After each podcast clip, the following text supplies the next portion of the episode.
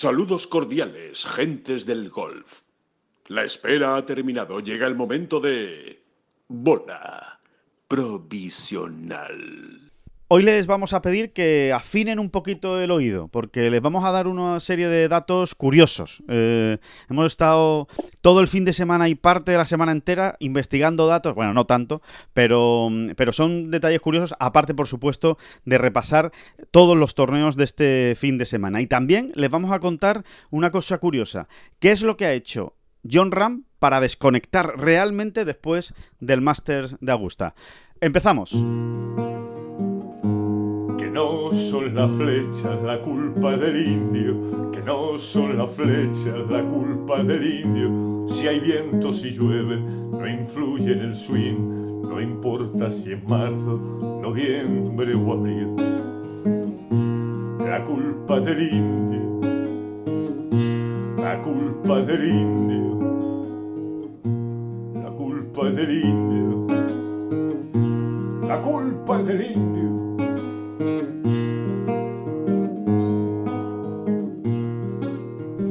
Hola, ¿qué tal? Muy buenas, saludos a todos y bienvenidos a esta bola provisional de lunes 8 de mayo. David Durán, muy buenas, ¿qué tal? ¿Cómo estás? En un sin vivir. ¿Qué, me dices? De, nuevo en un sin vivir, que el señor Seffler juega esta semana. Madre mía. Ya estamos con los numeritos. En fin, sí, que ya ¿Cuántas veces lo habremos repetido, no? Que precisamente John Ram, el afectado, ¿no? El afectado, entre comillas. el interesado. el amenazado, el amenazado. ¿Sí? Eh, seguro que es, eh, eh, que es uno de los que no coge la calculadora, la calculadora ni hace ningún tipo de cuentas, ¿no? Porque, bueno, pues lo que siempre se dice, ¿no? El número uno vendrá, pues, como consecuencia del buen juego y, y tampoco puedes estar obsesionado. De lo que hagan los demás, que, Claro, y pendiente de, lo que hagan los demás, que tampoco depende de ti, ¿no? O sea, porque si Scotty Scheffler sigue jugando muy bien y, y, quedando primero, segundo o lo que sea, pues, pues, pues, pues, pues merecido será, ¿no? El número uno, ¿no? Pero sí que eh, como que nos escuece, ¿no, Alejandro? o sea, el, añazo, el, añazo, el, añazo de, John Ram y, que no se consigue despegar, no se consigue despegar a la Lapa Scheffler de, encima, ¿no? Y que sigue, sigue ¿eh? estando ahí. No, pero lo, que te iba a decir, que nos estamos refiriendo, el sin vivir, es porque eh, efectivamente John sigue como número uno del mundo, esa es la noticia, eso, eso es lo que hay que celebrar esta semana, porque eso no se lo quita ya nadie, pero lo puede perder este fin de semana.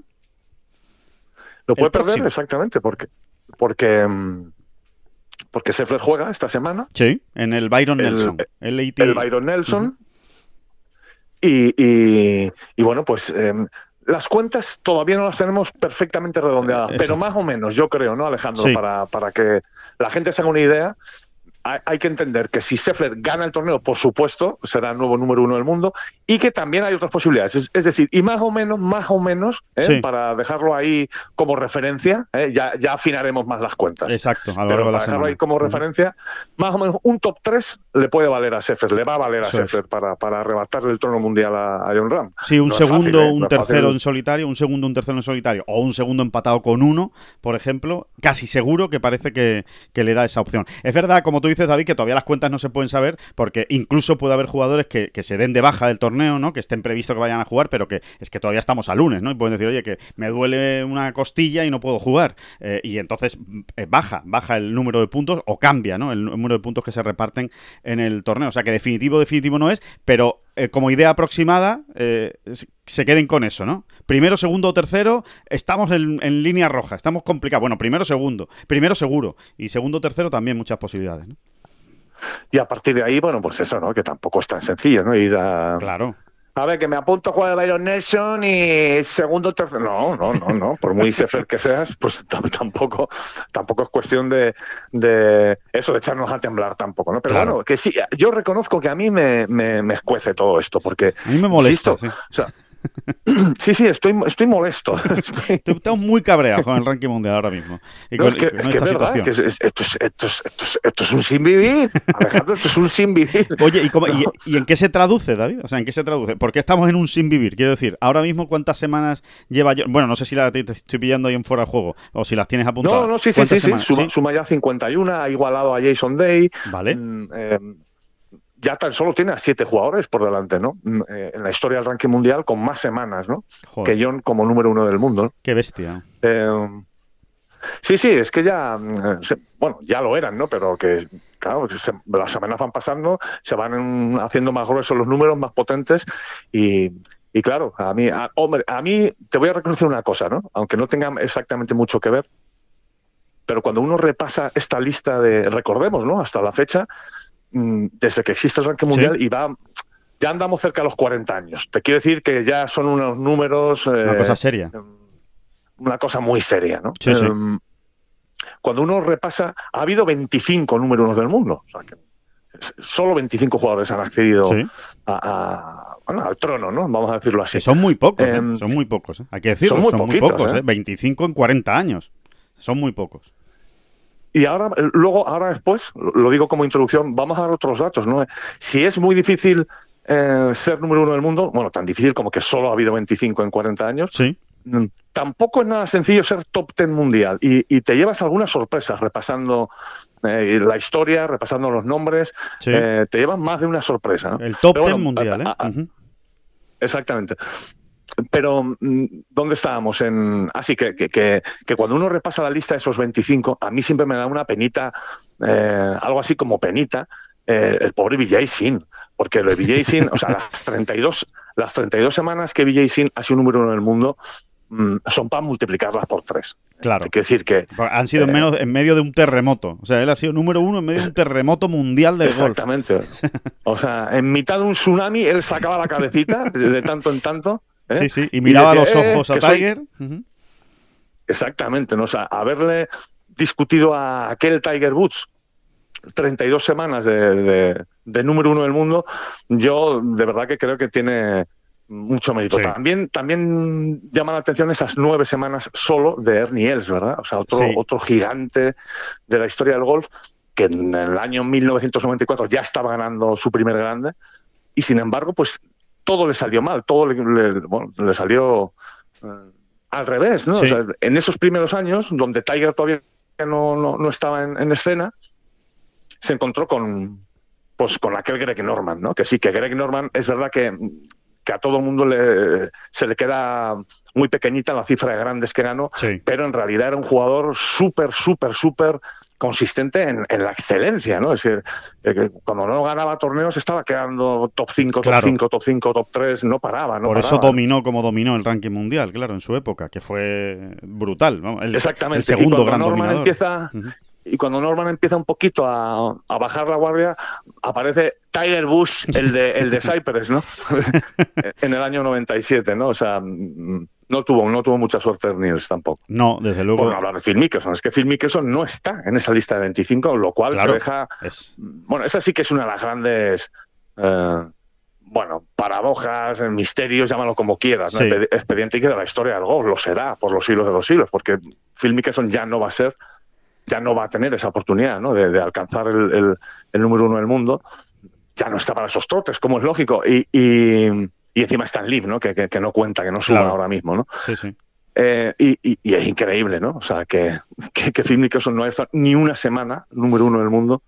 Pues bueno, también él pagó, ¿no? El tsunami de Tiger, está clarísimo, ¿no? Él pagó el tsunami de Tiger y también pagó eh, su propia irregularidad, ¿no? O sea, que Mickelson siendo un, siendo buenísimo, siendo espectacular, siendo eh, pues increíble, ¿no? Y, y- y todo lo que ha conseguido, pero efectivamente no llegó a ser, no llegó a tener la excelencia brutal que tuvo Vijay Sin, por ejemplo, en un año, dos años, ¿no? Esa, esa continuidad de, de victorias y de grandes resultados. Mickelson siempre ha sido un poco más eh, diente de sierra, eh, siempre muy arriba, ¿eh? un diente de sierra muy arriba, pero que eh, pues te fallaba más cortes, por ejemplo, que, que, bueno, que Tiger, por supuesto, porque eso es cualquiera, ¿no? Pero que incluso que los más grandes, ¿no? Que han estado ahí, ahí arriba, ¿no? Yo creo que eso también es lo que le ha pasado factura, aunque por supuesto todo y por encima es Tiger Woods. ¿no?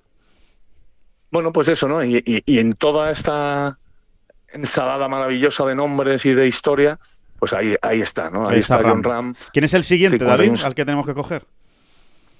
El siguiente es Luke Donald, Luke 56 Donald. semanas. 56 Sí, semanas. Ya, ya no- ya hablamos en primera persona del plural, ¿no? O sea, ya nos, nos incluimos en- con John, ¿no? O sea, ya, Sí, sí, a ver, claro. John, ¿a quién tenemos que coger? Exacto, aquí estamos todos empujando. O sea, aquí, además, como a él no le gusta seguir este tema, ya lo seguimos nosotros, pero nos tenemos que incluir. O sea, ese es, ese es el trato. Y, Ese cua- es el trato. y cuando lo pierda el número uno, eh, ya es el solo. Eh, ¿no? hombre, claro. no lo perdemos todos. Eso por supuesto, ya lo sabe él, claro. Eso por supuesto. Oye, pues ha perdido John, ¿eh? Mira, con todo lo que hemos hecho por él y al final lo ha acabado, lo ha acabado perdiendo él. Sí, sí, exacto. Que el. mm, Que bueno, pues a ver. No, sí, pero el siguiente es Luke Donald, cinco semanitas, oye. Nah, fir- bueno, firmamos. eh, Por eso te digo que, que es un sin vivir, que no, que no, que aquí no hay tregua a pesar de los pesares. ¿sabes? Ya de- puedes ganar grandes y, y torneos a las puertas, que siempre mm, tendrás a un Sheffler en tu vida eh, enredando. ¿no? Enredando, enredando. Bueno, y a Sebe lo tenemos en el horizonte, ¿eh, David? A Sebe está en el horizonte. Que ese sí, ese sí Sí. que lo tiene John en el horizonte. Ese sí que lo tiene el marcado en rojo. La- el número de semanas Sí, bueno, totales de Sebe. Me acuerdo que ya comentaste tú hace recién, hace no muchas Sí. semanas, o no muchas bolas provisionales, eso no, que, que, que- que creo que, o sea, si John mantuviese mm, Sí, el número uno todas las semanas hacia adelante. O sea, si siguiera como número uno sin perderlo semana tras semana, eh, daría alcance a, a Sebe, eh, lo igualaría eh, en la semana del British Open, de Royal Liverpool. ni más ni menos, ¿no? Increíble. Increíble, sería increíble. La verdad Sí, es que sería increíble. Esas cosas redondas de que, que John ni siquiera busca, pero que les van saliendo redondas. que le van saliendo. No se sabe cómo. Es lo que tiene, es lo que tiene cuando uno empieza a hacer grandes cosas y empieza a codearse con estos nombres, ¿no? Que cuando, pues cuando no es por un lado es por otro, pero siempre, siempre aparecen, ¿no? Los grandes de la historia del golf alrededor de, de esta increíble carrera, ¿no? De, de John Ram. Que, mm, Y luego ya sí, sí, a partir de ahí, ¿eh? después de Sebe, sí. Eh, ya el horizonte no está el horizonte, ya que no hay ni horizonte, ya, ya hay que seguir sumando de lo lindo, ¿no? Porque ya los, los primeros cinco están como en otro escalón, ¿no? Que son Tiger, Greg Norman, Dustin Johnson, Rory y Nick Faldo. Aún así, bueno, pues eh, lógicamente, ¿no? Eh, si sigue sumando, sigue sumando, John es muy joven y, en fin, eh, por supuesto que yo estoy convencido de que, de que podrá irles dando alcance, ¿no? Sí. A todos ellos. ¿no? Sí, sí, yo creo que sí. Yo creo que sí, que desde luego va a estar ahí y sobre todo por la consistencia que tiene, ¿no? Es, es una cosa eh, absolutamente impresionante, ¿no? Así que, bueno, pues ahí está. Esa es la situación a día de hoy del, del ranking mundial eh, con lo que le contamos, ¿no? Pendientes esta semana de ese Byron Nelson en Texas, en la, eh, bueno, pues en la residencia, ¿no? En la, en la zona, nat- bueno, natal no, porque no nació allí Scotty Scheffler, pero donde vive, ¿no? Y de donde es, por decirlo de alguna manera, que es de Texas. Por eso juega este Byron Nelson justo antes del PGA Championship, que es la semana que viene y donde viviremos, pase lo que pase esta semana, pues otra gran batalla por el número uno del mundo, como no puede ser de otra manera, con todos los puntos que se dan en un en un grande, ¿no? Como el como el PGA Championship. Oye, Que- por cierto, una, una curiosidad, una curiosidad, para el que no lo sepa, ¿no? que está en Wikipedia, ¿eh? no, no hay que tampoco bucear mucho más allá. Pero, a- eh, eh, a ver, se ve, lógicamente sale perjudicado en, en esta relación ¿no? de semanas como número uno del mundo, porque cuando el ranking mundial arranca en el año 86, a ver, se ve... Eh, mm, decir, se ve ya venía muchos años Siendo siendo, el número uno. si no el mejor, Sí, si no el mejor exactamente, pues un, un número dos, un número tres, como quieras decirlo, ¿no? sí. Y, y hay- hay- existe un, un ranking mundial que nunca fue oficial, pero sí era oficioso y, y mucha gente se guiaba por él, ¿no? Que era el llamado eh, McCormack's Rankings. Acor- Acuérdate quién era McCormack. Sí. McCormack era, eh, bueno, fue el agente de Niklaus y de Palmer, eh, Mark McCormack, ¿no? Sí, el creador, el creador de IMG, de- el fundador de IMG junto con Arnold Palmer. Exactamente, exactamente. Bueno, pues él eh, estableció, ¿no? Eh, Sí. elaborar él, su, su compañía, su llámalo como quiera, su agencia, ¿no? La propia IMG pues, elaboró un, un ranking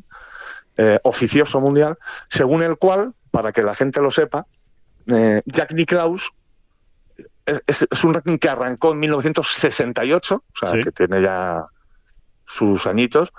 Y, y- y según este ranking, Jack Nicklaus fue número uno del mundo del 68 al 77, eh, ininterrumpidamente.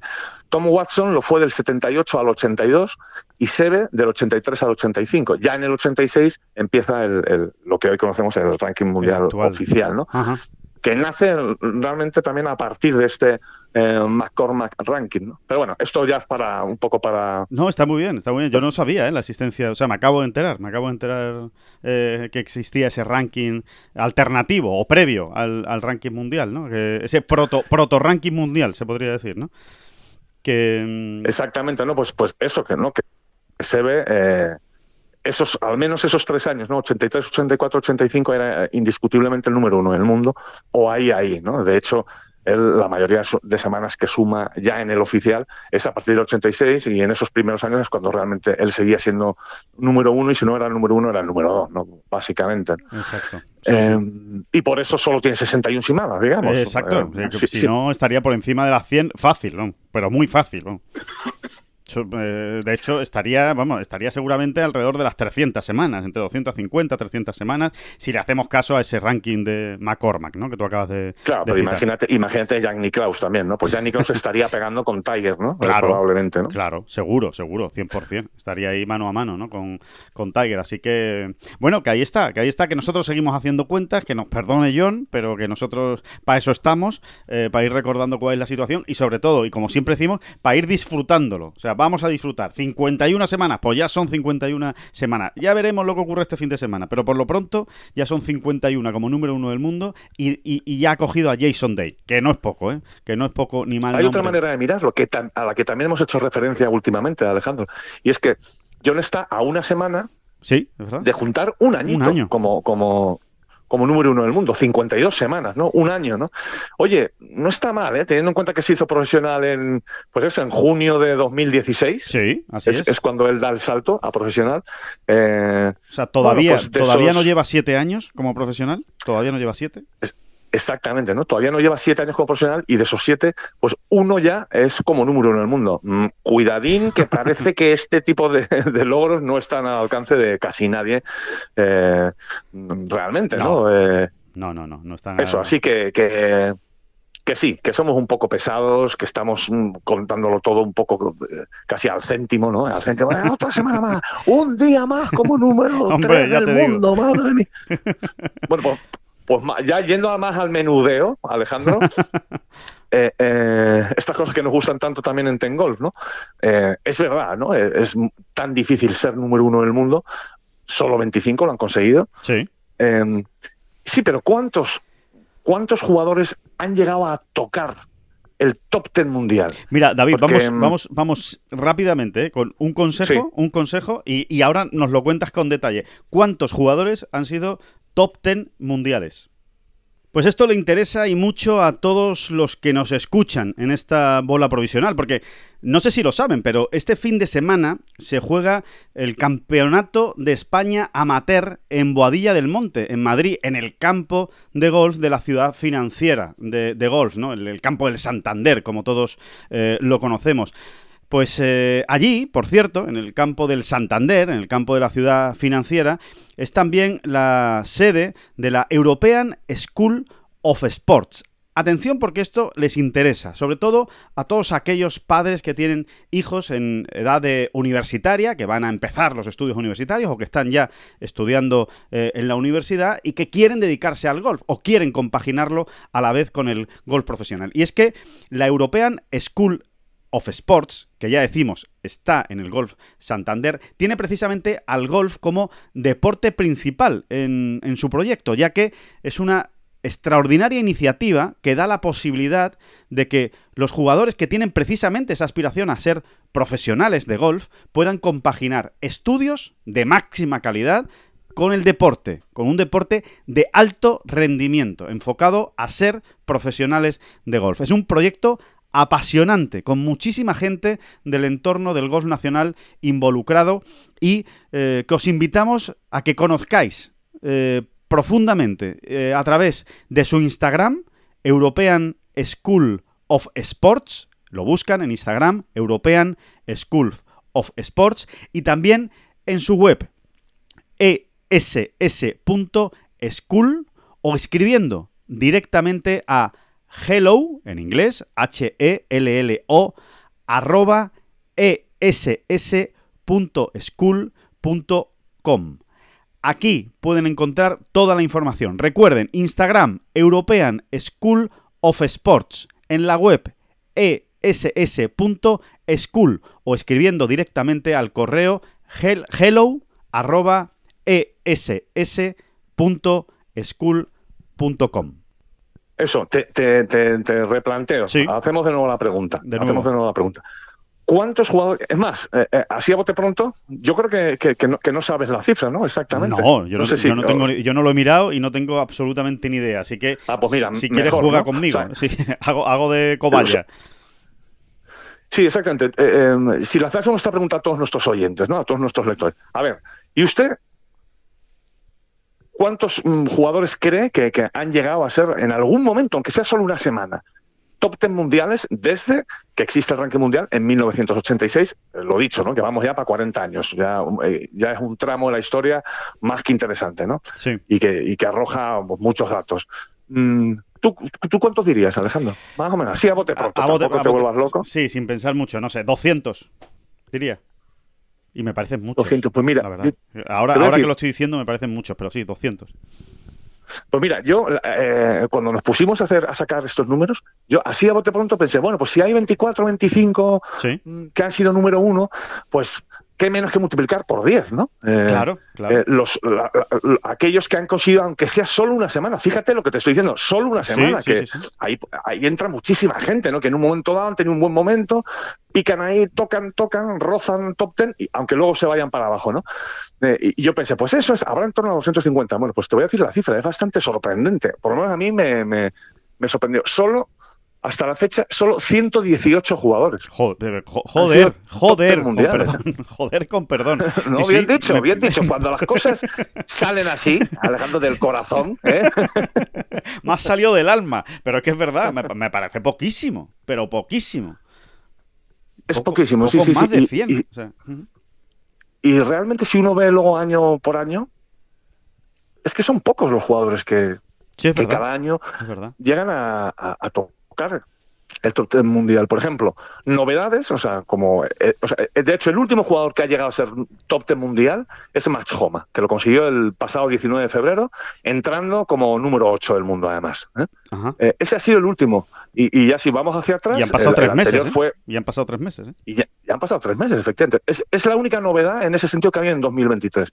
2022 la verdad es que fue un año espectacular en ese sentido, porque muchos jugadores llegaron a tocar top 10.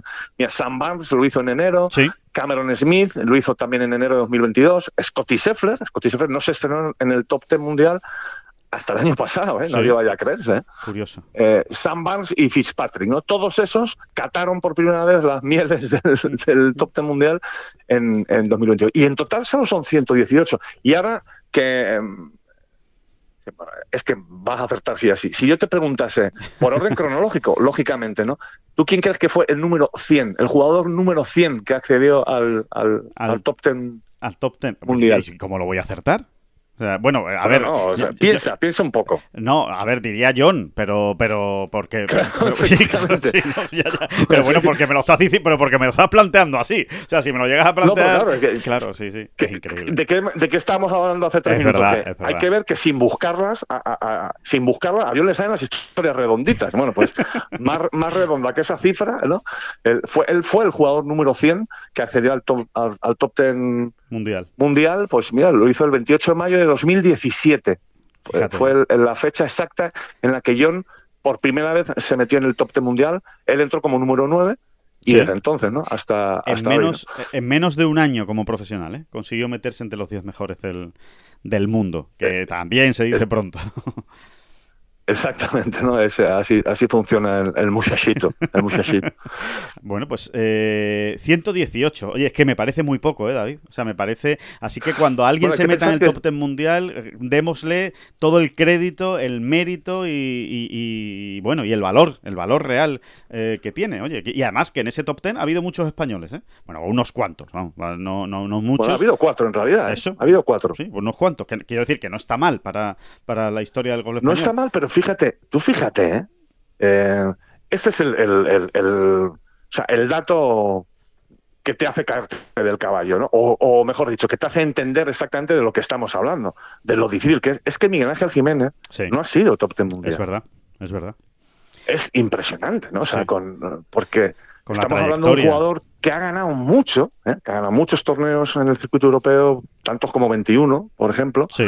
eh, que tiene grandes resultados, que lo ha hecho bien, relativamente bien en, en unos cuantos medios. Sí, en fin, sí, sí. un jugador consistente realmente, ¿no? Campeonatos del Eh, mundo. Bueno, pues, pues nunca fue Nunca top ten fue. mundial. Lo, Fue lo- lo mejor. duodécimo, Lo, mejor. Duodécimo, exactamente. Duodécimo El- fue lo mejor. Su mejor, su techo fue el número 12 del mundo. Es el, es el Pues yo español que sin haber sido número, sin haber sido top 10, más cerca ha estado, evidentemente, del top 10. Y el siguiente puede que fuera Rafa, ¿no? El siguiente es Rafa, ¿no? Ahí me, ahí me coges. No, vale, no, no sí, te sí, sé decir. estamos- ya estamos, sí, nos estamos metiendo en aguas Seguramente sea. Rafa, ¿eh? Bueno, sí, sí, habría Seguramente que... sea Rafa. Cuidado con Álvaro Quirós también, que también estuvo también muy estuvo arriba en su arriba. momento. Sí, es verdad. Álvaro también estuvo muy arriba. Eh, sí, sí, sí, sí. Sí, pero bueno, ya nos metemos en terrenos más fanganosos. O sea, que hay que mirarlos, vamos, que no, que no es tan, no es tan sencillo como para Mira, si- tirar de si, memoria. Si me, das, un- si me das un poquito de cuerda. Sí, yo te doy, yo te doy. y- Sí, sí, yo me hago el longuis aquí hablando precisamente. Yo creo que Rafa, yo creo que Rafa Cabrera Bello, por cierto, Rafa Nació en Canarias. ¿Puedo, puedo seguir así, así haciendo, haciendo tiempo? No sé si lo saben, es más palomas. Nació. No, eh, ya en serio, yo creo que Rafa llegó a ser como el 15 o algo así, 15, 16 en el, en el Mira, ranking estoy- mundial. Me suena. Y me Estamos, suena estamos a nada de saberlo, Alejandro. Estamos a nada de nada de saberlo. Mira, Sí. Rafa, eh, como muy bien decías, Rafa eh, llegó a ser número 16 del mundo. 16, fíjate que, es, que, es- que, es- que está muy bien, que está muy bien. Número 16. Y Álvaro Quirós, que lo vas a mirar ahora, yo creo que ha debido ser, yo juraría que 20-21, me suena a mí. 21 Sí, creo que sí, sido. no, no llega al 16. Al Yo- 16 no llega. Yo creo que no, yo creo que no llegó a meterse en el top 20 eh, mundial. Creo, ¿eh? Pero a veces esto, esto patinan la- las neuronas y los, y los datos. Pero, pero me da... Yo, Ojo, ojo, ojo que se me ha bloqueado el, el este. Ojo, pues esto, esto yo ya no sé cómo seguirlo, ¿eh? Esto yo, estirar el chicle ya de esta manera, no sé cómo espera, espera, espera, espérese, espérese. Pero nos esperamos, esperamos. No, y después, eh, lo que no sé es si nos vamos más atrás, o sea, en los primeros años de ranking mundial, los Piñero, Cañizares, eh, Pepín Rivero, no sé si estuvieron por allí, tan cerca. Top 50 seguro, que... No, no me deja mirarlo. Bueno, da No, igual. bueno. No, sí. Mm, Sí, sí, o sea, e- ellos, mm, nu- ninguno llegó a ser top 10. Ninguno, efectivamente. Y sí, sí, y tienes razón. No sé si a lo mejor un Piñero en un momento dado, en, en esos primeros, primeros, primeros años, Sí. O Del ranking mundial, Cañizares, 86, incluso. 87. Sí, sí. José María. José María. Cañizares, efectivamente, igual.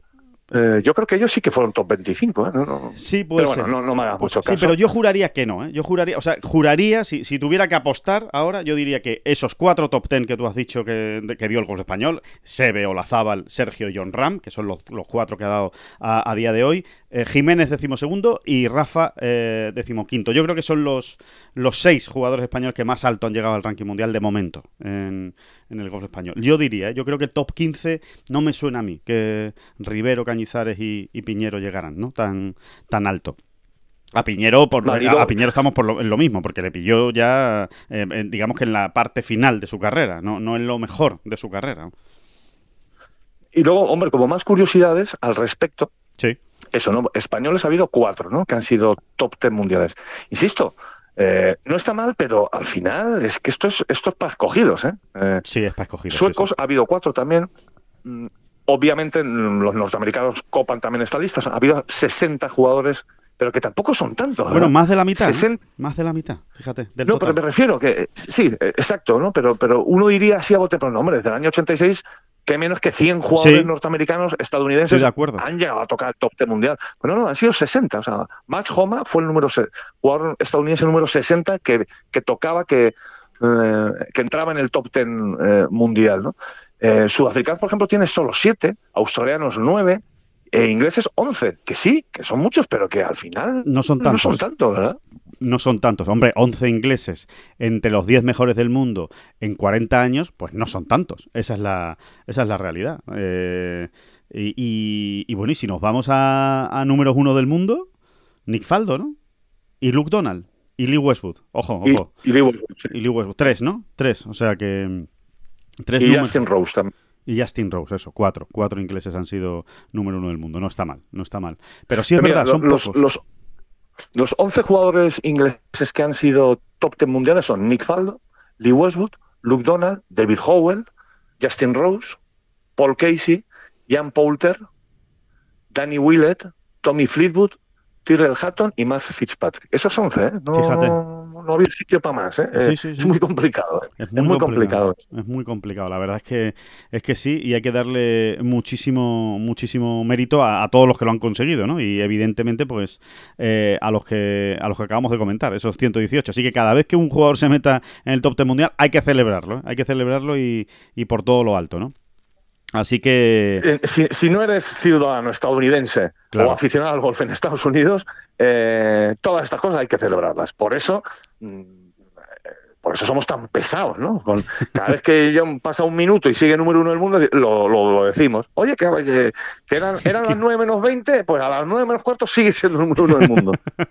Exactamente. Que, por cierto, hablando de John, eh, David, eh, lo que adelantábamos ¿no? en, la, en la presentación de esta eh, bola provisional. Em, bueno, es, es, una curiosidad, ¿no? Es, pero, pero recordarán, ¿no? Que tanto en las comparecencias de John en el RBC Heritage, ¿no? Después del Masters, y también en el el México Open, él decía, sí, sí, la verdad es que bueno, ya, ya va pasando el tiempo, me voy recuperando del desgaste que supuso el máster, pero recuperado, recuperado no estoy todavía, ¿no? Porque, eh, bueno, pues la semana de RBC Heritage, pues porque fue a jugar directamente después del Masters, porque entre el Heritage y el, y México Open, pues él, él, confiesa, ¿no? Que fue cuando se produjeron pues las mayores celebraciones en casa, ¿no? Ese martes, ¿no? Que lo celebraron eh, con todos sus amigos allí en, en Arizona y pues tampoco terminó de recuperarse. México, evidentemente, pues jugando y encima peleando por ganar hasta el final pues tampoco. Hay que decir que, la auténtica desconexión post-Masters, o sea, la, recuperación, el, momento, entre comillas, balneario de, John ha sido justo después del México Open, o sea, esta semana pasada.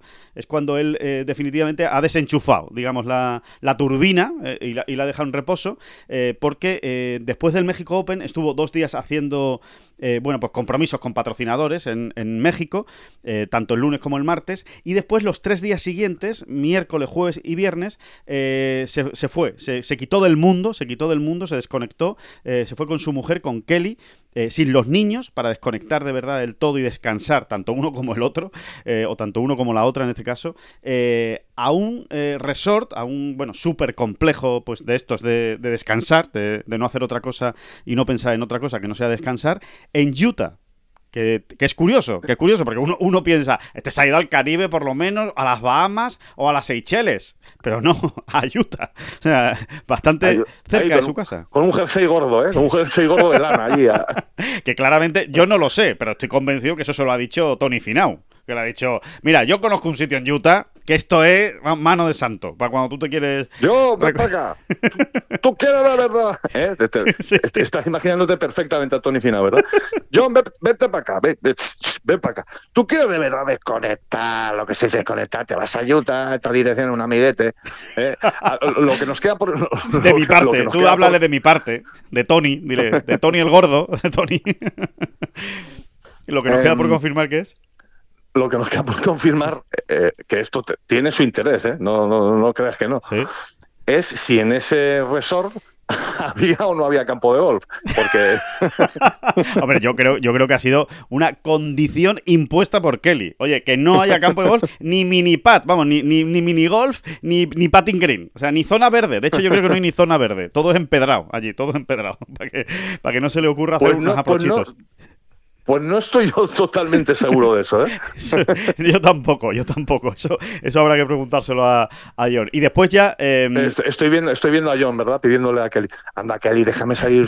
Aunque sea solo para caminar el hoyo 1 y el 2. ¿eh? Que son, son muy bonitos, me, han, dicho que son muy bonitos. tengo aquí el Solo caminando, o en buggy, en buggy. Exacto, ¿no? Y, y, bueno, eso, eso como en, en plan desconexión. Ahora ya no está en modo desconexión, obviamente, como se pueden imaginar. Ahora John ya está en modo absolutamente conexión. Ahora está con, los 100.000 voltios ya activados, pues pensando evidentemente en el PGA Championship. Ya está en modo grande, ya está entrenando para el PGA Championship, para Hill, que recuerden que se celebra la próxima semana, el segundo grande eh, del año. Bueno, pues eh, John ya está en modo grande, ya está entrenando a saco, eh, para que nos entendamos. Y, y lo único, así como detalle interesante, es que finalmente no va a jugar en Oak Hill hasta la semana del PGA. Es decir, no va a ir antes, ni fue la semana pasada, que ya les hemos dicho lo que, lo que estuvo haciendo, ni va a ir esta semana. Eh, directamente ya cuando decida ir a, a, Oak Hill, al PGA, ya, ya será cuando lo, lo conozca ¿no? y, lo, y lo juegue. Así que... Bueno. da hasta pereza pensar, ¿verdad? Un poco de qué manera organizará ahora mismo ¿no? sus días en John Ram. ¿no?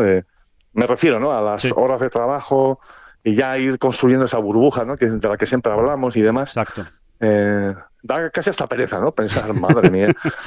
sí, acaba de salir del máster. La, la, canción esa de, del, del mítico Aguilé, ¿te acuerdas? Es una lata, el trabajar. Todos los días te tienes que levantar. Aparte de eso, gracias a Dios, la vida pasa felizmente si hay amor. Si hay amor. Qué grande Aguilé. Es que no, ha vuelto a salir nadie ni medio parecido a ese, hombre. Por ¿eh? favor. Por cierto, que cada vez que, cada vez que nombras a. Jóvenes y jóvenes. Acudan al YouTube más cercano. ¿eh? Pero ahora mismo. Acudan, acudan al YouTube más cercano y se, y se me pongan el, es una data al trabajar de Luis Aguilé. De Luis Aguilé. Y, y, después intenten vestirse como él. Todo eso lo tienen, lo tienen que hacer porque es absolutamente impresionante. Yo cada vez que te oigo cantar, que tampoco te crean que es todos los días que David Durán se pone a cantar por Luis Aguilé, pero cada vez que lo nombra o, te pones a cantar, me acuerdo del gran Carlos Cariño, de nuestro compañero Carlos Cariño. Sí, señor, sí, señor. De marca, de As, bueno, ahora está en el As, pero ha pasado por, por el marca, por el As y que, y que es que, que, es, que es, un, es un genio de Luis Aguilé. Es, es, su, es, su, es el motor que mueve su vida, Luis Aguilé. El de... Bueno, con Carlos Cariño había tal conexión en ese sentido en el modo Aguilé, que no nos hacía falta más que mirarnos así un poco y, y ahora hacer la cuenta atrás. Una, dos, un, dos, tres, una lata, otra. Qué bueno, Carlos Cariño. Eh, un abrazo para Carlos, hombre, que seguro que nos está escuchando y si no, alguien se lo, se lo dirá. Que. Mmm, bueno, hemos, hemos contado esto, hemos contado lo de, lo de John y le íbamos a contar otra cosa de, de números. Vamos con un segundo consejo de esta bola provisional y le retomamos otra cosita que tiene que ver con el ranking mundial y bueno, una serie de mantras que se van repitiendo o de miedos que se están repitiendo respecto al circuito europeo y vamos a tratar de, bueno, de aportar algo de luz con algunos datos y ya que cada uno saque sus propias conclusiones. La colección de ropa primavera-verano 2023 de Ping se inspira en su rica tradición, mostrando una gran variedad de colores, diseños y modelos modernos que se adaptan a todos los golfistas. Ping, diseñado para jugar. Decíamos que, que hay como bueno, una especie de temor, ¿no? Una idea muy repetida, ¿no? Eh, con esto de la, bueno, pues de la alianza estratégica entre el DP World Tour y el PGA Tour y, y con el nuevo sistema del ranking mundial, sobre todo, eh, hay una especie de, de, de, confabulación o de teoría de la conspiración, porque sí, se puede llamar así, una teoría de la conspiración. Oye, que tú, las teorías de las conspiraciones, como todo, tú te la puedes creer o no te la puedes creer, eso ya cada uno... No, y que, tienen también su, su, sus, sus, datos, su base fundada, sí, ¿no? O sea, sí, sí, sí. O sea, efectivamente, que no es negativo, o sea, que no por ser una teoría de la conspiración eh, es falsa, eh, pero, pero es verdad que, que, existe, ¿no? Y que se, y que se está eh, trasladando esa idea, ¿no? La idea de que con la alianza entre el circuito europeo y el PGA Tour, el circuito europeo, pues más o menos como que se está desvaneciendo, que se está diluyendo y que está siendo fagocitado por el PGA Tour. Eh, y hasta quedar, pues digamos, eh, reducido, pues lo, lo, que se dice no habitualmente, sobre todo por parte de los eh, miembros de Leaf Golf, en este sentido, ¿no? que defienden a tope esta teoría, de que el hecho de haberse unido al PGA Tour lo que está haciendo es que sea simplemente pues un circuito que ellos llaman alimentador, ¿no? Una especie pues de circuito satélite, ¿no? Del... De cantera, ¿no? Una cantera. Eso es, una, una cantera del, del, del PGA Tour. Y entonces eh, bueno, hay, muchas teorías sobre que esto se va a ver o se está viendo ya en el ranking mundial, porque eh, ahora va a ser mucho más difícil entrar entre los 50 primeros del ranking mundial eh, viniendo del circuito europeo que antes, que hace unos años, ¿no? Eh, precisamente por estos cambios que ha habido en el ranking mundial que están dando muy pocos puntos a los torneos del circuito europeo, ¿no? O, o menos puntos de lo que daban antes eh, a los torneos del circuito europeo. Bueno, pues eh, hemos, hemos echado un vistazo, tampoco esto se crean que es un trabajo de investigación muy grande porque no lo es, es simplemente echarle un vistazo a lo que ha ocurrido en los últimos 10 años. Hemos ido 10 años hacia atrás, hasta 2012 exactamente, eh, para ver eh, cuántos jugadores mm, miembros del circuito europeo y con esto dónde lo hemos establecido qué hemos considerado con jugadores o cómo lo hemos considerado con jugadores miembros del circuito europeo pues que haya jugado un mínimo de 20 torneos ese año en el circuito europeo bueno pues entre esos jugadores que han jugado un mínimo de 20 torneos en el circuito europeo, ¿cuántos han acabado cada año en el top 50 del mundo? Para ver la evolución y ver si realmente ahora pues estamos en un problema y el nuevo ranking mundial efectivamente ha, ha generado un problema. Bueno, pues eh, la conclusión, por no hacerlo demasiado farragoso eh, con tanto dato, es que efectivamente, efectivamente, esto es una realidad, esto no es una teoría de la conspiración, es una realidad, antes había más jugadores del circuito europeo en el top 50 del ranking mundial. Cuando digo antes, me refiero pues a 2013, a 2014, a 2015. Se lo digo rápidamente. En 2013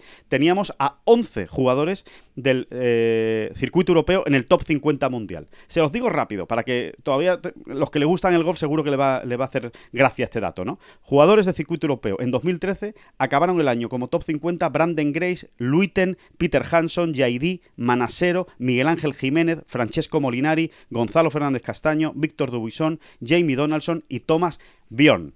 Todos ellos eran jugadores del circuito europeo, o sea, básicamente jugaban, es verdad que algún torneo jugaban en el circuito americano, pero eran jugadores del circuito europeo. En 2014, 10 jugadores. En 2015, 9. Y va bajando. En 2016, 8. Ese es el último gran año realmente de circuito europeo en el top 50 de ranking mundial. 8 jugadores en 2016. Ya en 2017, que seguimos con el antiguo ranking mundial, aquí no ha cambiado el ranking mundial. En 2017 nos quedamos solo con 4 en el top 50. Api Van Rat, Bisberger, Ross Fisher y Fitzpatrick. En 2017 Fitzpatrick no estaba en el PGA Tour, jugaba todavía en el circuito europeo. Algún torneo jugaba del PGA Tour, pero jugaba prácticamente el calendario completo del circuito europeo. O sea, 4 en 2017, 4 en 2018, 3 en 2019 dos en 2020, uno en 2021, solo Mingwo Lee del circuito europeo acabó en el top 50 del ranking mundial en 2021 y en 2021... Ojo, ojo, ojo, 2021 Alejandro, hay que insistir, ¿no? Eh, con el anterior ranking mundial. Correcto. Entonces, o sea, al final, eh, ¿qué ocurre? Que eh, mm, efectivamente está, la has llamado teoría de la conspiración, me parece bien, ¿no? Pues llámalo como quieras.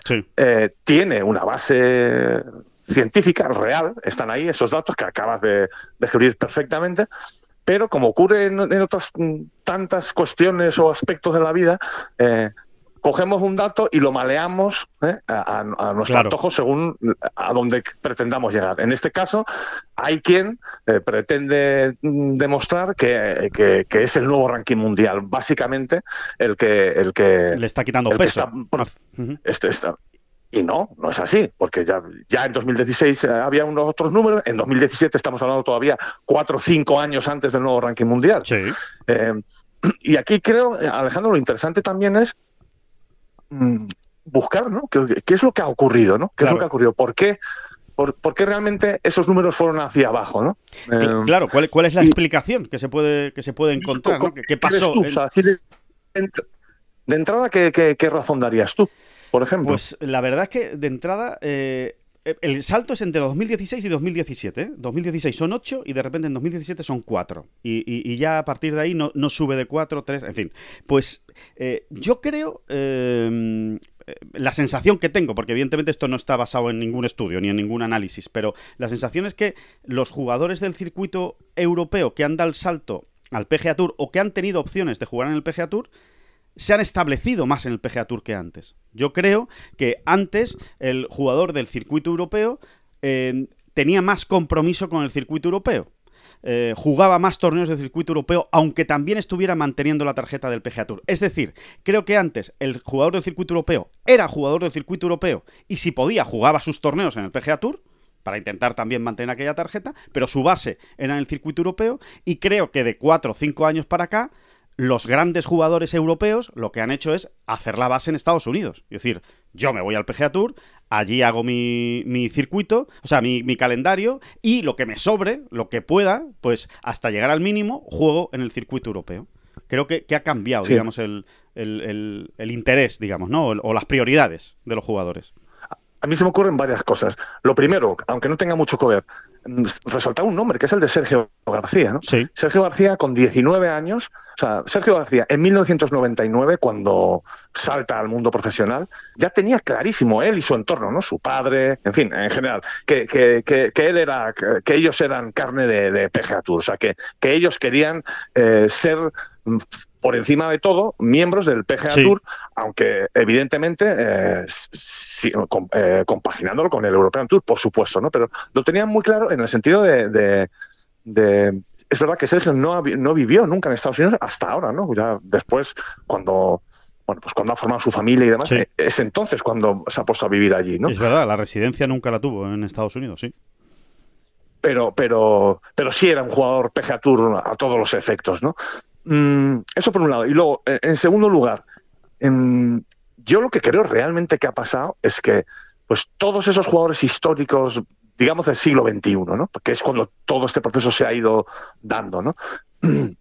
Todos esos grandes jugadores, Sergio, pues Lee Westwood, Poulter, eh, eh, Rory un poquito después, eh, Stenson por supuesto, todos estos grandes jugadores que compaginaban los dos circuitos, en realidad, mm, de una manera más o menos agresiva o clara, siempre han echado un pulso al, al European Tour en el sentido de decir, rebájame las condiciones. O sea, El rebájame número las de condiciones. torneos, ¿no? El número de torneos que tengo Exactamente, que jugar. ¿no? porque exactamente, o sea, lo que había ahí era una normativa. Usted tiene que jugar tantos torneos del circuito europeo para poder seguir perteneciendo al circuito europeo y por tanto jugar la Ryder Cup, ni más ni menos, ¿no? Básicamente era eso, ¿no? Sí.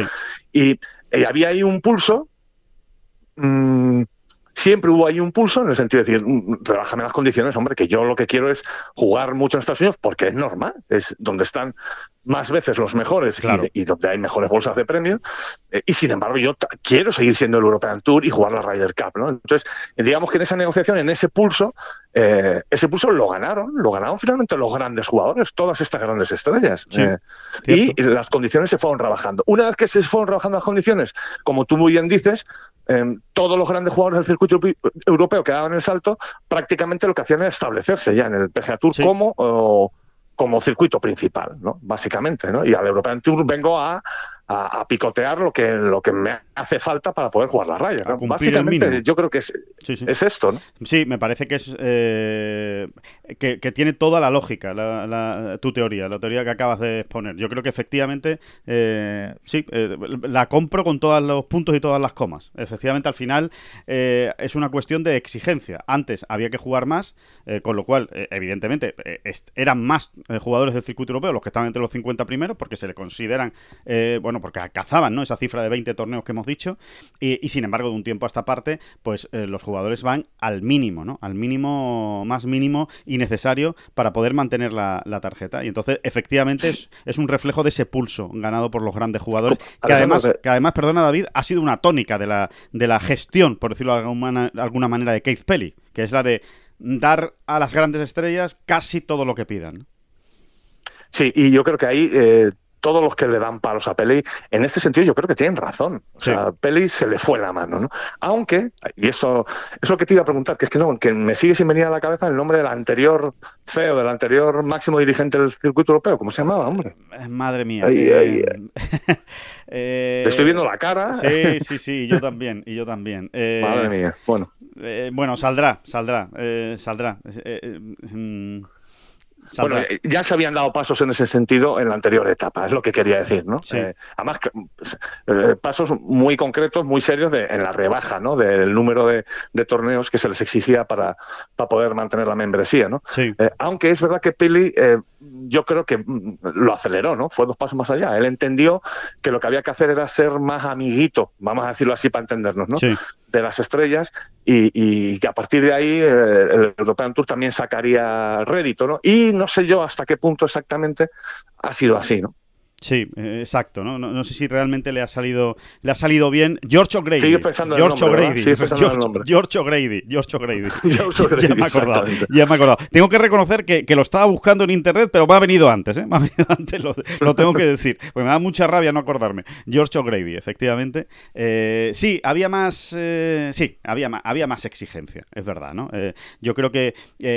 Eh, yo creo que un poco con la creación de las Rolex series, ¿no? Que, que se hicieron, ¿no? De, eh, a, a, raíz de Keith Pelly, pues eh, también él, eh, digamos que fue cediendo impulsos con las grandes estrellas porque pensaba que de esa manera pues tendría quizá las grandes estrellas jugando en las Rolex Series y al final se ha demostrado que no. Además, al final, la verdad es que se ha demostrado que no, que sí, que alguna va, que alguna aparece, pero que realmente el grueso de los jugadores eh, europeos eh, que están en Estados Unidos, al final, si no les obligas, hacen su vida en Estados Unidos y juegan lo mínimo en, Europa para... Yo soy un gran defensor de las Rolex Series, ¿eh? y además reto a cualquiera, ¿no? Porque es que hay veces que parece que te coges el, el, entry list, ¿no? Te coges la lista de participantes de cualquier torneo de las Rolex Series y es poco menos que una, poco más que una basurilla. Y oiga usted que tampoco es eso. ¿eh? No, tampoco es eso. Eh, es verdad que no era lo que. O sea, Keith, a Keith Pelly, eh, en, este sentido, yo creo que pecó un poco de ingenuo, ¿no? Y, su equipo, ¿eh? sí. dirigente, ¿no? la cúpula, ¿no? Que, que, llegó con él, ¿no? Sí, porque luego el, jugador pues barre más para casa. Y también lo entiendo, ¿sabes lo que me pasa a mí? Que, me pongo en la piel del Rory McIlroy de turno, del Sergio García, del Lee Westwood y tal, y digo, oye, pues eh, es que tan, ¿por qué, o sea, ¿por qué voy a inflar yo mi calendario cuando realmente yo quiero estar bien en los grandes y quiero estar bien en las citas en las que hay que estar bien y, no quiero irme más allá de 25 torneos ¿no? al año, ¿no? Que tiene todo el sentido. 25 torneos al final estamos hablando de, la mitad del año. La mitad de las semanas del año compitiendo, ¿no? Sí, sí. mucho. Eso quitando las semanas de entrenamiento y de todo, ¿no? Que es, que es mucho, ¿no? Es mucho competir realmente, ¿no? Mm, sí, porque además, el golf es lo que es, o sea, ya sabemos lo que es el golf, es que una semana de torneo en golf son cuatro días de competición, más dos o tres días de entrenamiento, en fin, que es que son semanas completas, son 25 semanas completas de trabajo, que no es como tengo un partido, me preparo dos días antes y no, esto es, esto son 25 semanas enteras sí, y luego encima empezaron las excepciones, ¿no? Pues fulano que, no, cumplía los torneos y se hacía la vista gorda. Sí, pasó, pasó con, Justin Rose, con Roy McIlroy, ha pasado, sí, sí, han pasado con, las grandes... Se hacían ahí en, en juegues que, en realidad lo que te están quitando es... Mm, diría que credibilidad, pero sobre todo te están quitando eh, autoridad, ¿no? sí. Eh, sí, sí, sí. Porque empieza a ser, bueno, si, no cumplo ya, verán, ya, ya encontraremos la manera de, de arreglar esto, de enjuagarlo, ¿no? Mm, y en ese sentido, pues, pues sí, ¿no? Yo creo que el que Keith Pelly, eh, o sea, la era Keith Pelly, mm, digamos que no, no, no le ha hecho un gran favor, ¿no? No, en ese sentido no. En el, en el sentido de ver a las grandes estrellas europeas jugando más en el circuito europeo, no. Ha sido al revés.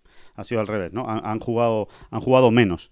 Em, pero bueno. Sí, en fin, la carta de la Ryder, eh, insisto, es que, es que era la única carta. La única tú a todos estos grandes jugadores, eh, top 10 mundiales, top 25 mundiales, etcétera, etcétera, y top y top y números uno mundiales, ¿no? Sí. Eh, a todos estos, eh, bueno, realmente es, solo el, peso de la Ryder, ¿no? Les hacía el, hecho de reconsiderar el borrarse de la membresía del circuito europeo y ser solo miembros del PGA Tour, ¿no? Prácticamente, ¿no? Sí, Aparte, bueno, del arraigo y de, bueno, en fin, que ya es un, mundo más complejo, ¿no? Ya cada caso es cada caso y demás, ¿no? Pero, y, esa carta pues no la han jugado con toda autoridad, ¿no? O no han querido tanto en ella, ¿no? En el sentido de decir, eh, no se haber mantenido, ¿no? se han sentido tan fuertes, David, no se han sentido tan fuertes. O sea, yo creo que han llegado a temer, oye, a ver si alguno de estos un día va a decir, pues yo no juego la Ryder, como ya ocurrió. Hubo un jugador que dijo, yo no la juego, fue Paul Casey. Paul Casey dijo. El famoso efecto dominó, ¿no? Y que en cuanto lo haga uno, los demás vayan detrás, ¿no? Y entonces nos hemos cargado la Ryder y siempre lo hemos dicho a ti, y lo hemos dicho aquí, y, que es que además no es ningún tipo de exageración ni nada. O sea, el, European Tour se mantiene, eh, digamos, vivo financieramente gracias a la Ryder Cup, punto. o sea, es. la Ryder es su mayor sustento, ¿no? Y bueno, y en esa lucha, digamos, en ese pulso, pues fueron a terreno estos grandes jugadores. ¿no? Sí, eh, totalmente, ¿no? Así que, bueno, pues ese es el, ese es el, el, asunto, ¿no? O esa es la explicación, o esa es la eh, el contexto, por decirlo de alguna manera, a esos datos, ¿no? Pero eh, lo decimos sobre todo por eso, porque va a ocurrir. O sea, va a haber gente que dice, es que fíjate qué poquitos jugadores hay del top 50 en el ranking mundial ahora, y esto es por el ranking mundial. No, no es por el ranking mundial. Ya ocurría antes, ¿eh? ya ocurría antes. De hecho, ahora mismo tenemos a dos jugadores entre los 50 eh, primeros del ranking mundial del circuito europeo. Son Adrián Merong y Ryan Fox. Eh, y en 2021 que era el antiguo ranking mundial, solo había uno, que era Ming Woli, ¿no? O sea que el ranking mundial, el actual ranking mundial, no está directamente relacionado con esta pérdida mucho menos. De, poder, ¿no? Del, del circuito europeo en el top 50 mundial. Y, bueno, y eso, esto, eran los datos, ¿no? Los, eh, la batería, ¿no? De, cositas, de curiosidades, de ranking mundial. Aparte de eso, gracias, a Dios.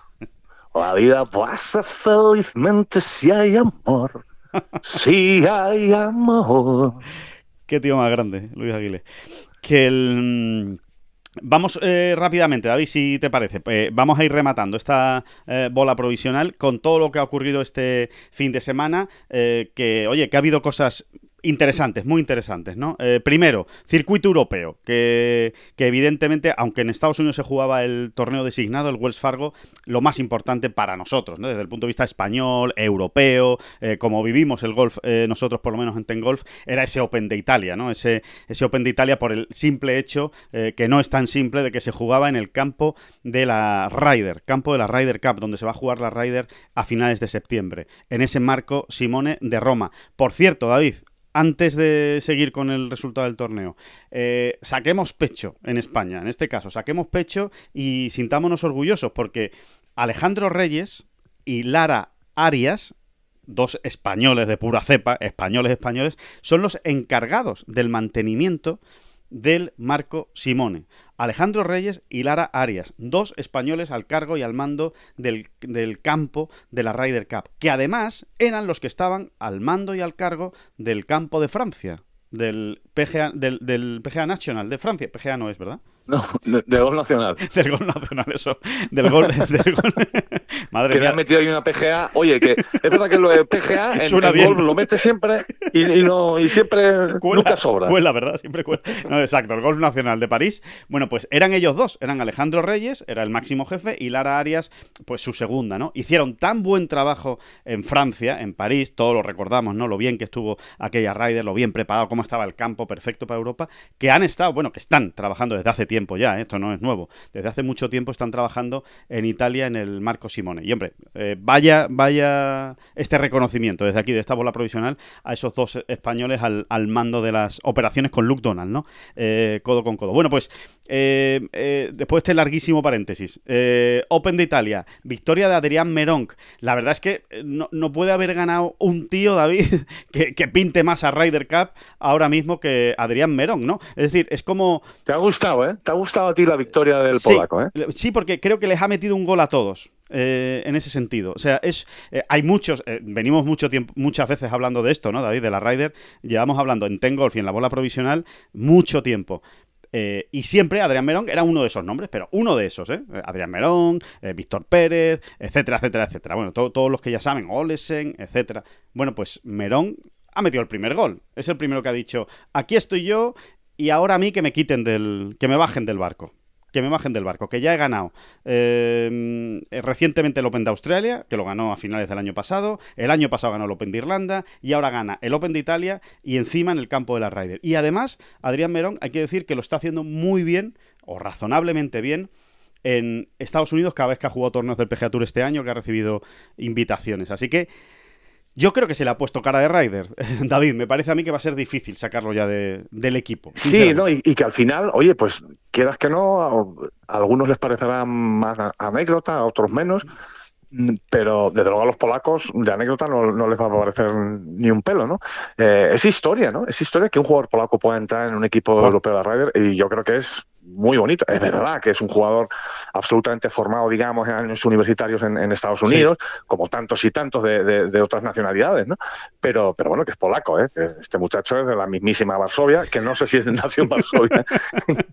sí, sí, pero que, tiene mucho mérito porque, porque no puede haber menos tradición de golf que en Polonia. O sea, es, es tremendo que haya, que, haya salido un golfista. Oye, no deja de este ser una apertura, ¿no? Eh, y ya eh, van dando sus coletacitos aquí y allá, ¿no? El, golf checo también está. Eh, poco a poco vamos viendo más jugadores en el Challenge, en general, ¿no? Que, van, que se van haciendo un huequecillo. Cuesta, claro, cuesta una barbaridad, ¿no? Mm, que se lo digan al golf español, ¿no? Eh, bueno, sí, sí, que luego te aparece un Sebe y desde luego Merón no es Severiano Ballesteros, ¿no? Pero en Polonia más o menos. ¿eh? En Polonia más es o una menos. Punta, eh, claro, es una punta de lanza muy interesante, ¿no? Si se mete en una Ryder Cup, la verdad es que es un pelotazo.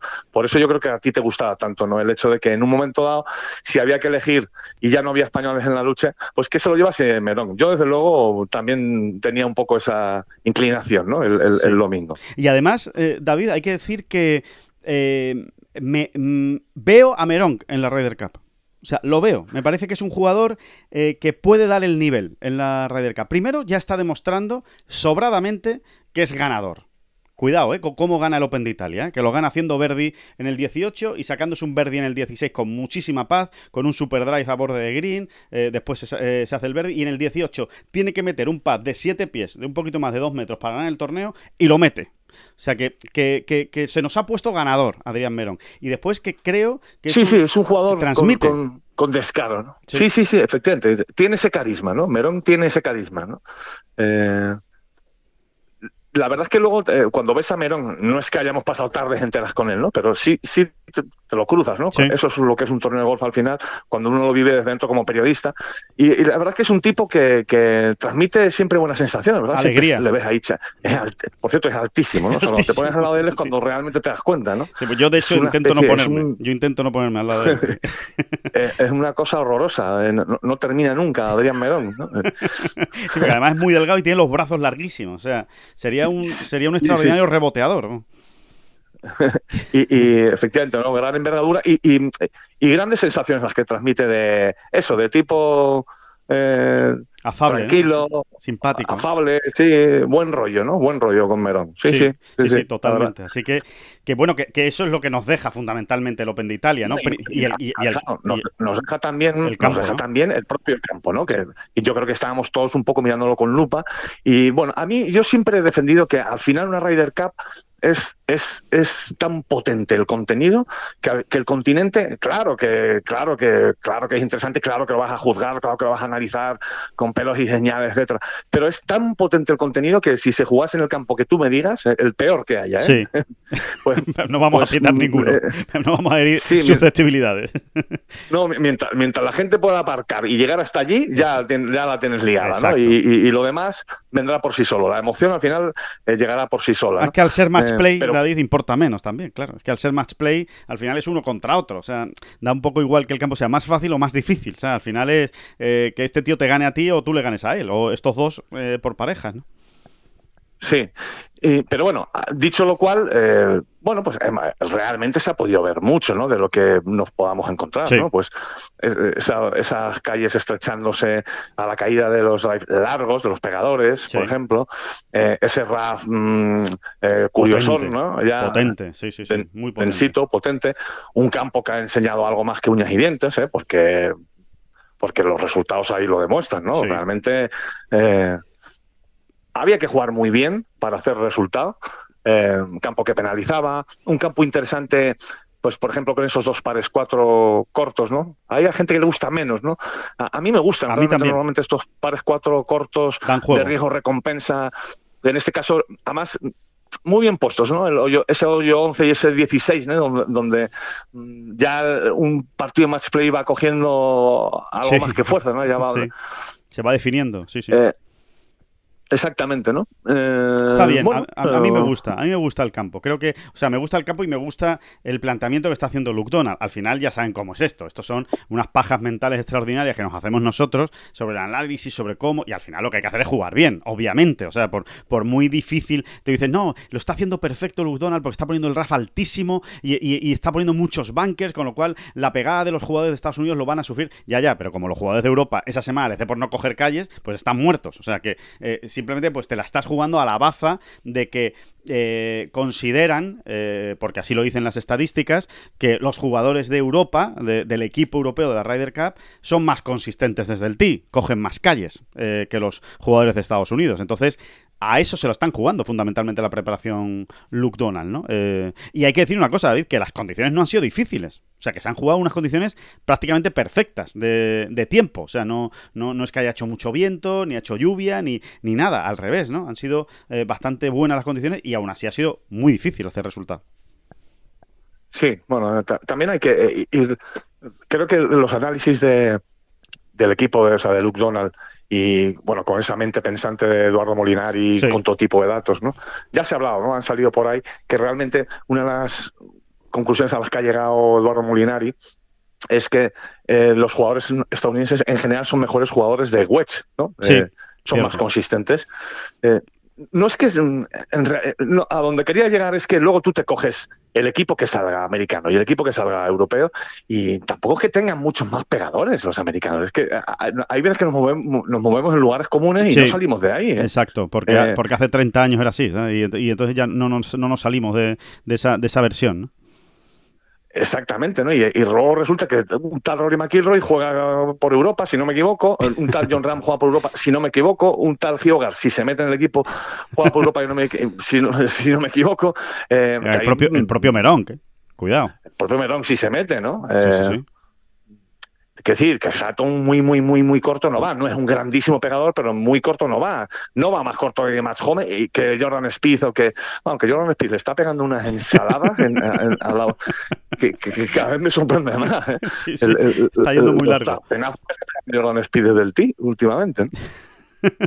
Oye, sí, no, pero, pero David, pero David, no, no, no, porque no se vaya tu reflexión al limbo, porque creo que era muy interesante lo que estabas diciendo, que al final la preparación del campo no va tanto destinada a que eh, los, eh, digamos, los pegadores sufran, como que eh, no tengan tantos wedge de segundo golpe a green los, jugadores. o que si lo tengan, en un montado lo pueden tener en el RAF. O claro, eso.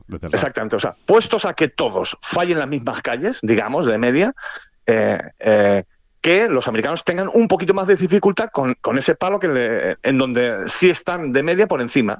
Por ejemplo, ¿no? Sí, sí, sí. sí, que desde el RAF se igualan más las, porque desde el RAF se igualan más las fuerzas también. Es que realmente ya es más eh, intuición desde el RAF, ¿no? Para, saber dónde tienes que votar, dónde dejarla. Vas a tener que estar recuperando más veces, vas a coger menos greens, evidentemente desde el RAF, aunque tengas un hueche en la mano, ya a ver que recuperar más. Bueno, y ahí se confía más también, ¿no? En, la, en, el, en el jugador europeo, ¿no? Así es, ¿no? Y mm, bueno, yo, yo creo que es un escenario que está muy chulo, daba un poco de pena ver esa grada vacía siempre permanentemente en el. Muy grande. Yo creo que es una grada incompleta, además, ¿no? Esa, esa, no tienen que acabar. ¿no? Espero, espero. La verdad es que no, no, he leído nada esta semana al respecto, pero entiendo, entiendo que estaba la mitad hecha, que tienen que poner la otra mitad. Eh, eh, de todas maneras, dicen que la cabida son 5.000 personas. Tú que eres un gran aforador de toda la vida, el aforador Durán, eh, ¿a ti te parece que en esa media grada cabían ya 5.000? Sí, por ahí podía andar. Podría andar, ¿verdad? Es que igual es media nada Pero más. me pillas, me pillas. Ahora mismo. igual es media. Porque el, aforador tiene sus, sus pasos, ¿eh? O sea, el aforador necesita. Tiene que verlo concentrarse y, no, no, llegué a hacerlo, no llegué a hacerlo, es verdad.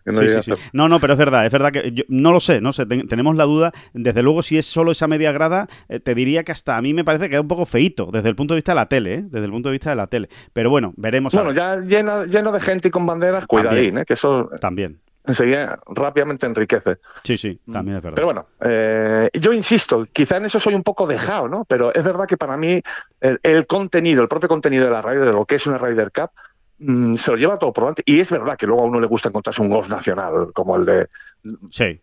un el ambiente, de 2018. Es verdad. No, no solamente, sino el, escenario, la preparación. sí, ¿no? sí, sí. Bueno, es que ese, campo es muy especial. Sí, sí.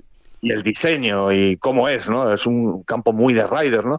Eh, es verdad, es verdad, claro que sí, todo aporta, todo suma, pero yo en ese sentido sí que soy eso, me abandono un poco, me importa menos. La Ryder está por encima de todo, ¿no? De eso, está por encima de eso incluso. Sí, sí, estoy, estoy de acuerdo también, que es verdad, que que importa un poco menos, ¿no? De hecho, eh, a nosotros porque Valderrama nos toca muy de cerca, pero en Estados Unidos no es fácil poner en pie las seis o las siete últimas Riders donde se han jugado, o sea, no es fácil, ¿no? No, no, te deja tanto pozo. Si te acuerdas, porque hombre, cada dos años y es muy especial, pero, pero no, no, te deja, no, no, no es tanto, no, no, no, no se te quedan grabadas, ¿no? las sedes de, esa manera, ¿no?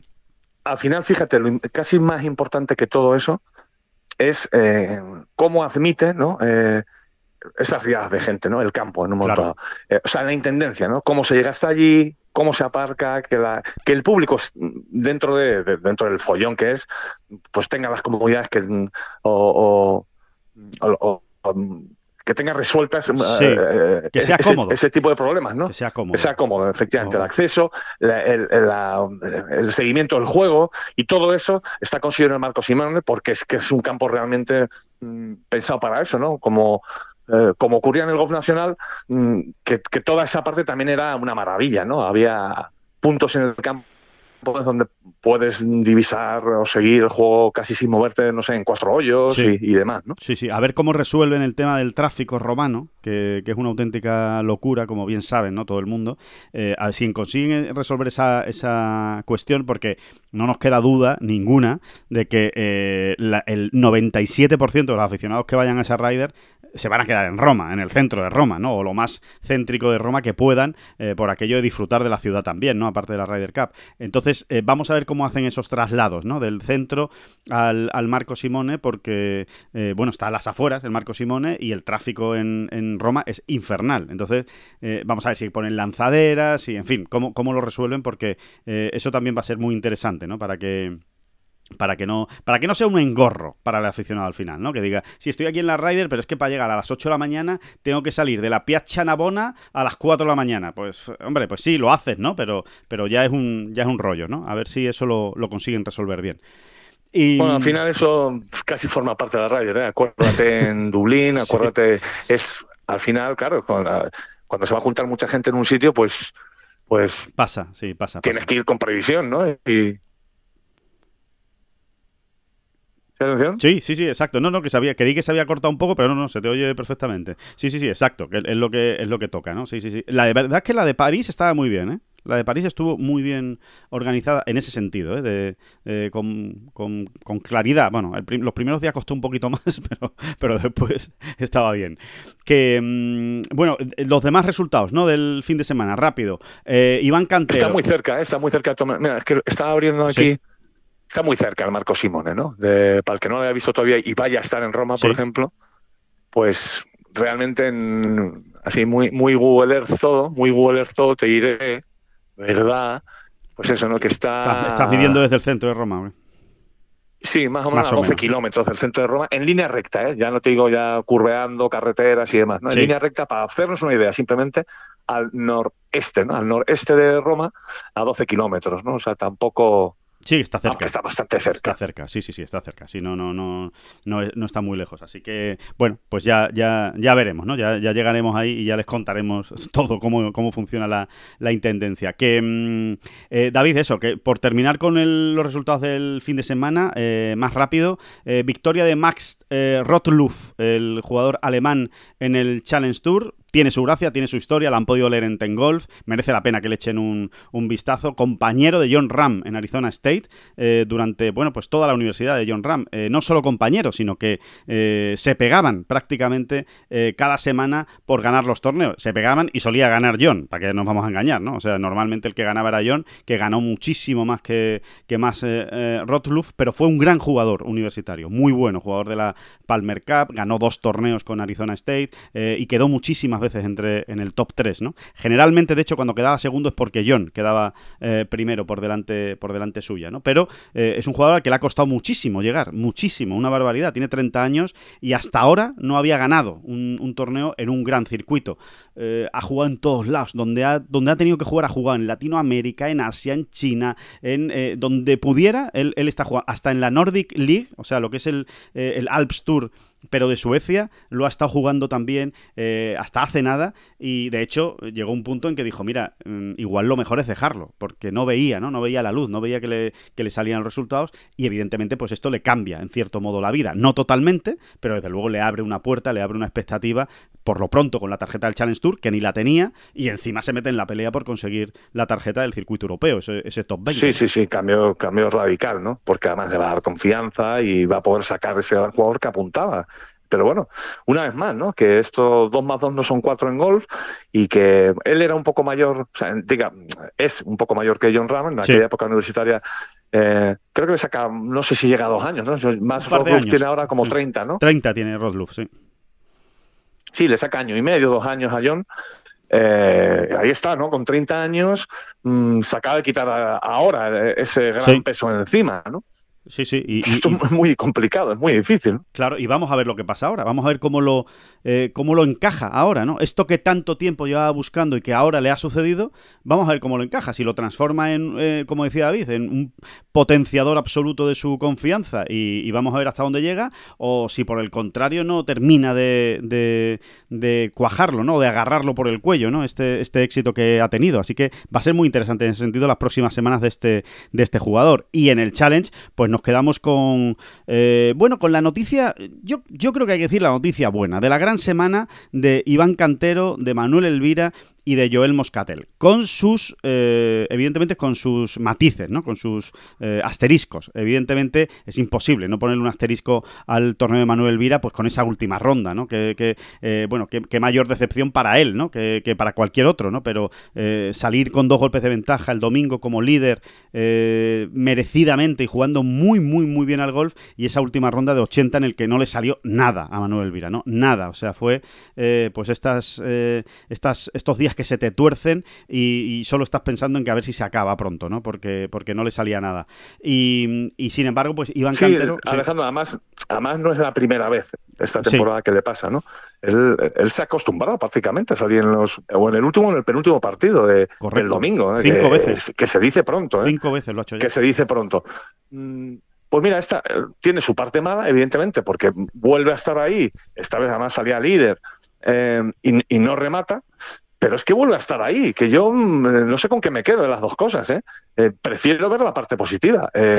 No, no, le ha, no le ha hundido el hecho de, de, no rematar, de no abrochar la victoria y demás, ¿no? Sino que él vuelve a estar ahí y seguro que lo volveremos a ver ahí, ¿no? Seguro. Em, sí, sí, porque además está jugando, está jugando un gran golf eh, eh, cada día, ¿no? Eh, nos lo contaba además Adolfo Juan Luna, que ya saben, ha ido como Cádiz de Iván Cantero esta, esta semana, ha estado como Cádiz de Iván Cantero en Abu Dhabi, y, tuvieron la oportunidad de jugar, jugaron juntos con Iván Cantero y Manuel Elvira el sábado, en la tercera jornada, que, que hizo una exhibición Manuel Elvira, y nos lo decía Adolfo, ¿no? Dice, está jugando muy, muy bien Manuel Elvira al, golf, ¿no? O sea que hay que seguir confiando en él y ya está, y pasar página y aprender, ¿no? Aprender también, como se suele decir, pero que es verdad, es lo que queda, ¿no? Aprender de lo que ha ocurrido este domingo, sacar las conclusiones que, le vengan mejor, lo más positivas posibles, para la próxima vez que se ponga en esa, en esa situación, ¿no? Y... Bueno, y que quieras que no sigue sumando y que él está metido ahí donde hay que estar, ¿no? Eh, en el ranking de, o sea, en la Road to Mallorca.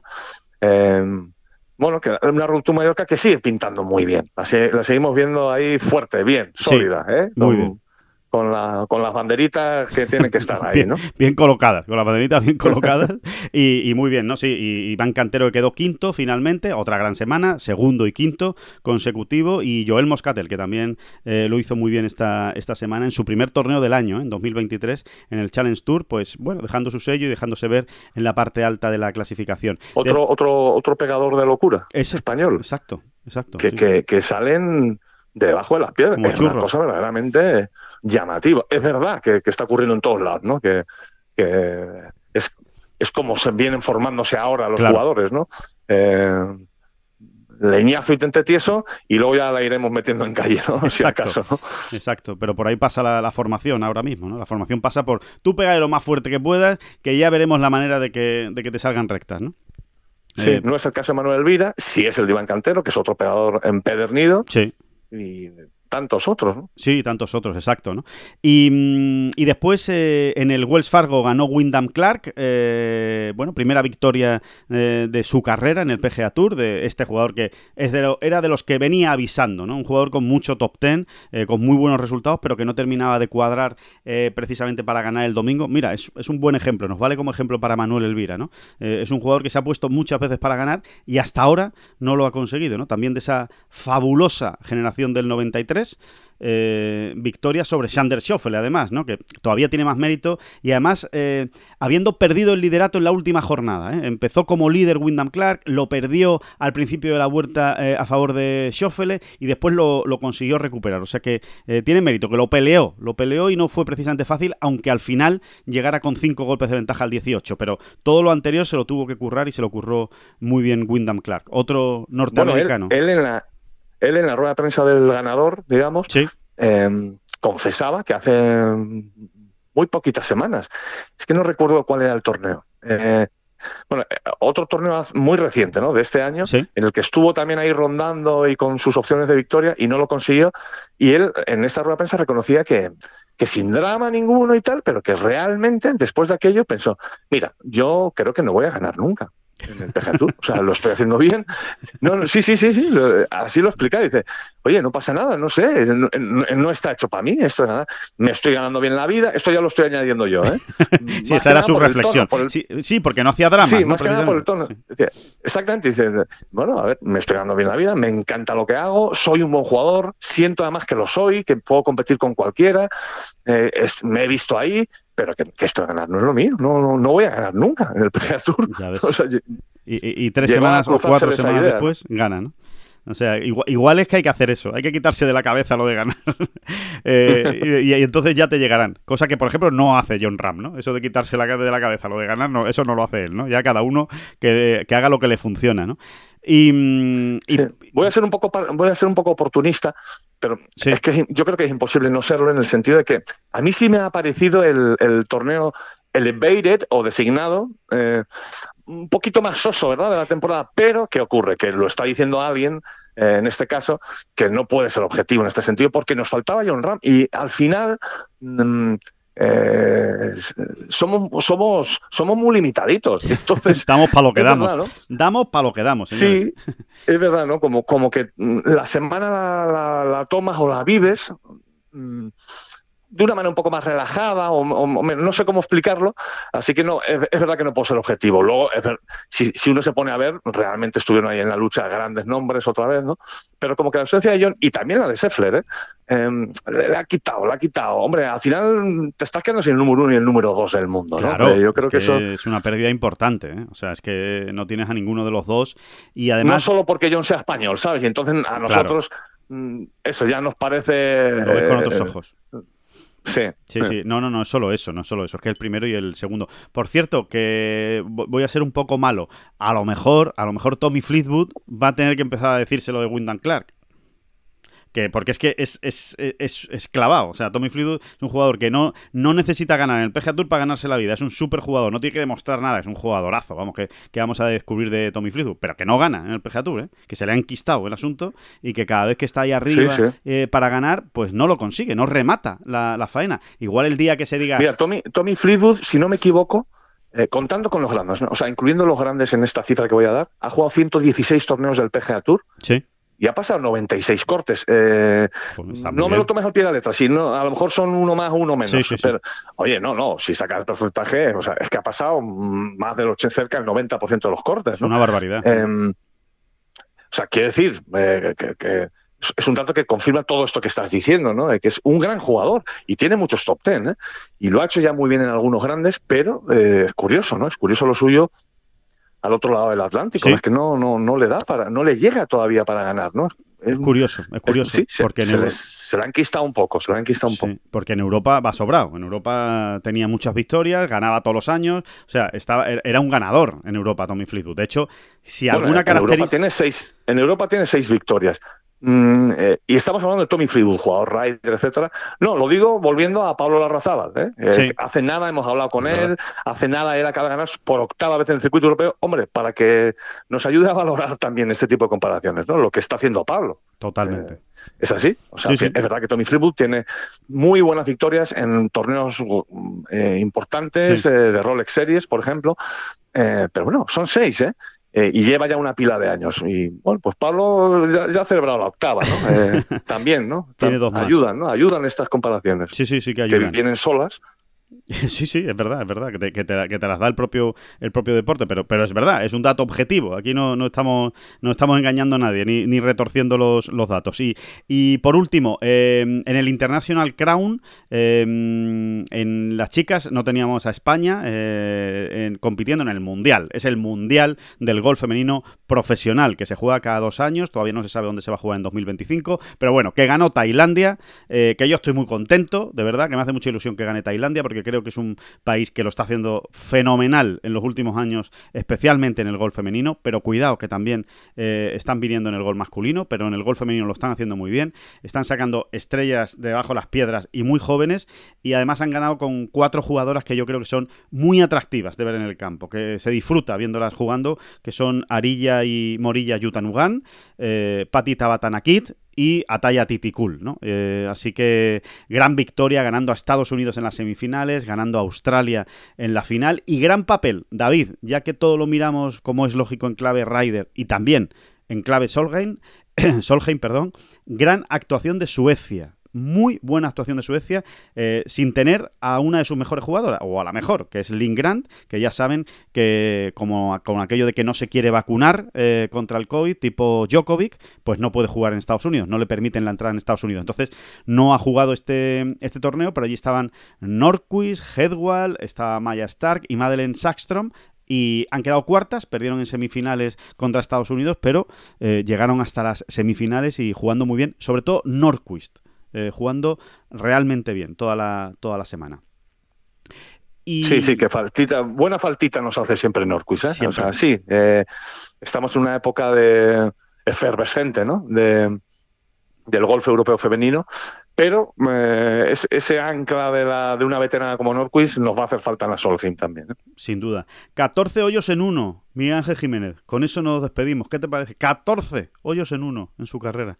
10 en el circuito europeo y 4 en el PGA Tour Champions. El último este fin de semana. Del muchacho de Málaga, 59 años. 59 años y, sigue haciendo hoyos en uno. Qué, barbaridad, qué tío, qué tío. Segundo, eh, quedó en el Mitsubishi Electric esta semana en Duluth y, justo antes de esta semana en la que hay grande del eh, golf senior del PGA Tour Champions, el Regions Tradition, primer grande de la temporada. Así que, que nada, que se siga enfundando la espada como, como a él le gusta y bailando como le gusta cada vez que hace un hoyo en uno o uno de esos golpes espectaculares Jiménez que tanto que tanta alegría nos dan. Y además yo creo que Jiménez es de los que lleva apuntado, ¿verdad?